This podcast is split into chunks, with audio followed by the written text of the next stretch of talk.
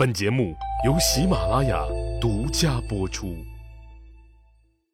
上一集里，我说到了赵好对赵孝成王说了一个割地求和的策略。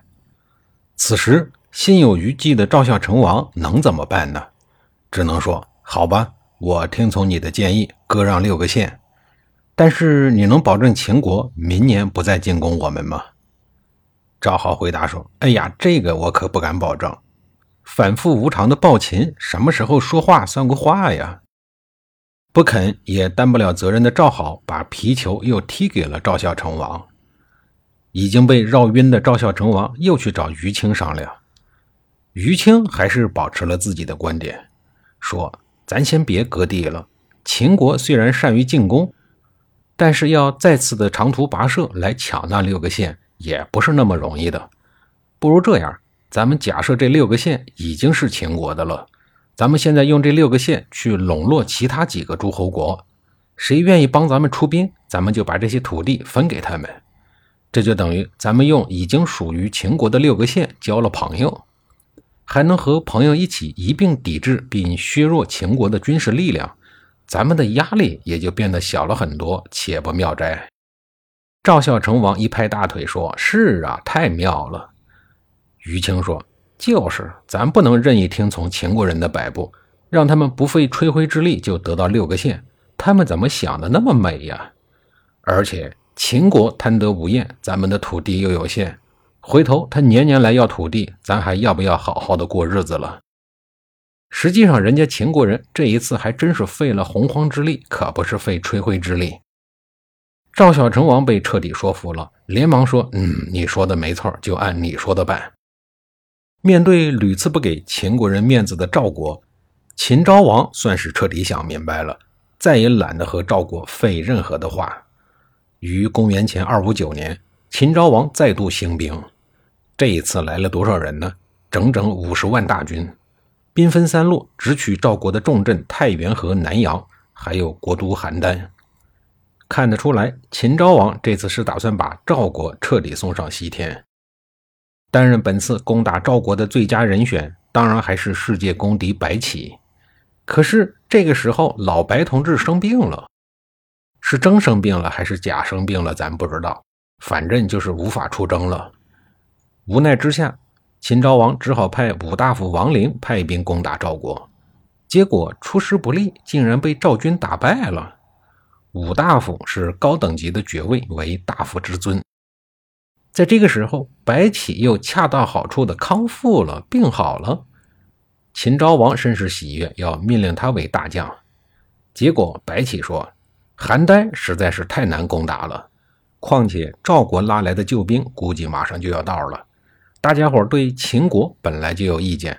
咱们虽然在长平把赵国给打残了，但咱们自个儿的士兵也损失过半，国内如今空虚的很。”现如今又远离本土，跑到人家的国都去灭人家，回头赵国人在城内坚守不出，救兵又在外面攻打咱们，咱们腹背受敌，恐怕是不行吧？白起分析完以后，推辞再三，就是不肯出征。白起作为一名久经沙场的老将，很明白的将战争成本论进行了阐明。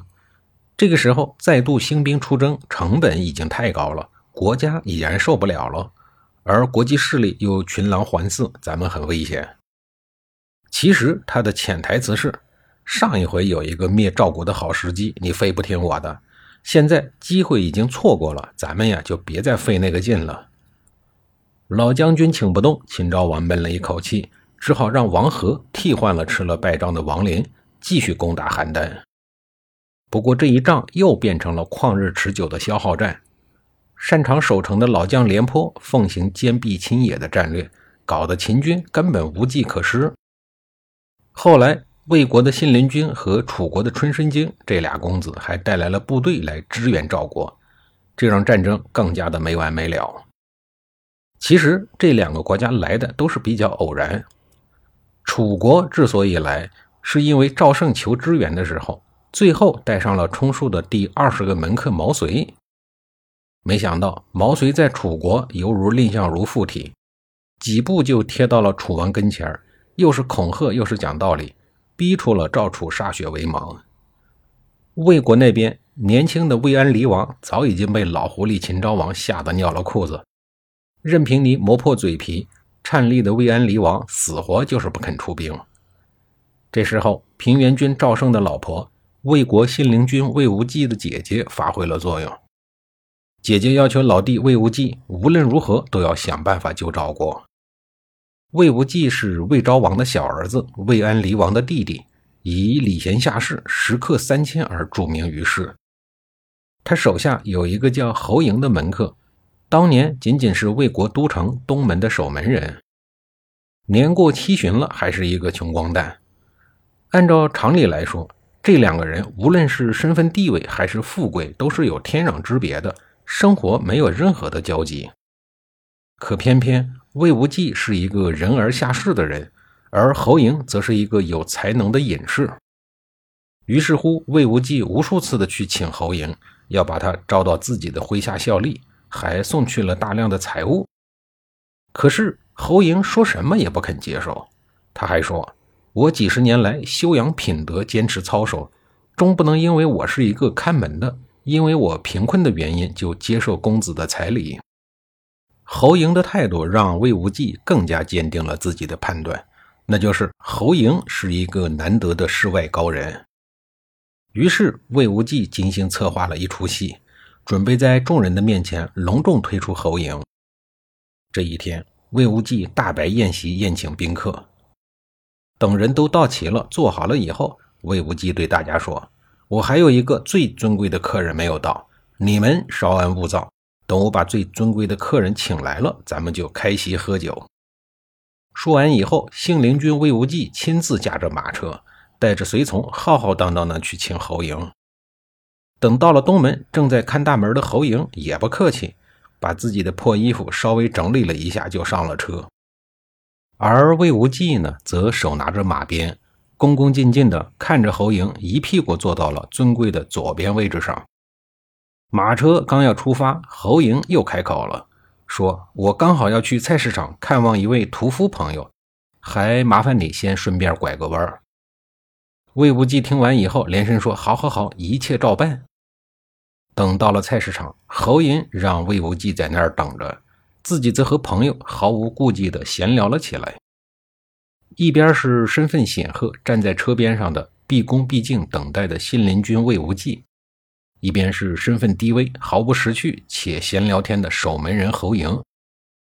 这个场景不仅信陵君的随从一边暗暗的咒骂侯嬴，连街上来来往往的普通老百姓也看不下去了，都骂侯嬴是一个臭狗肉上不了桌的东西。侯赢和屠夫的闲聊总算结束了，一行人来到了宴会上。